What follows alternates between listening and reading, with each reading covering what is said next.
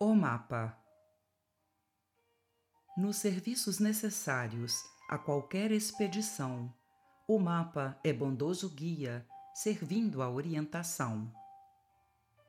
É sempre o mentor fiel, evitando o erro, a força. É a força da experiência que passou antes da nossa.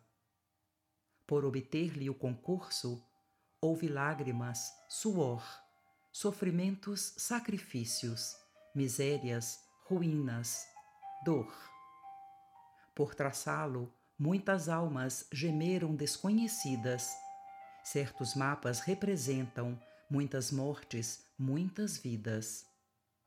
O espírito estacionário, paralítico inferior, embora lhe guarde o ensino, desconhece-lhe o valor.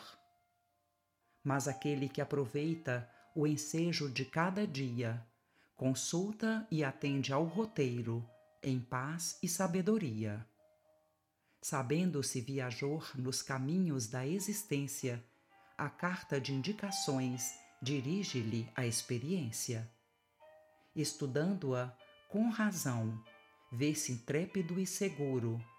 Quem vigia no presente tem reservas no futuro no mapa dos corações. Jamais esqueçamos disto. O roteiro do Evangelho custou muito esforço ao Cristo. Sigamo-lo com carinho em nossa oportunidade. Estamos a percorrer as sendas da eternidade. Cartilha da Natureza, de Chico Xavier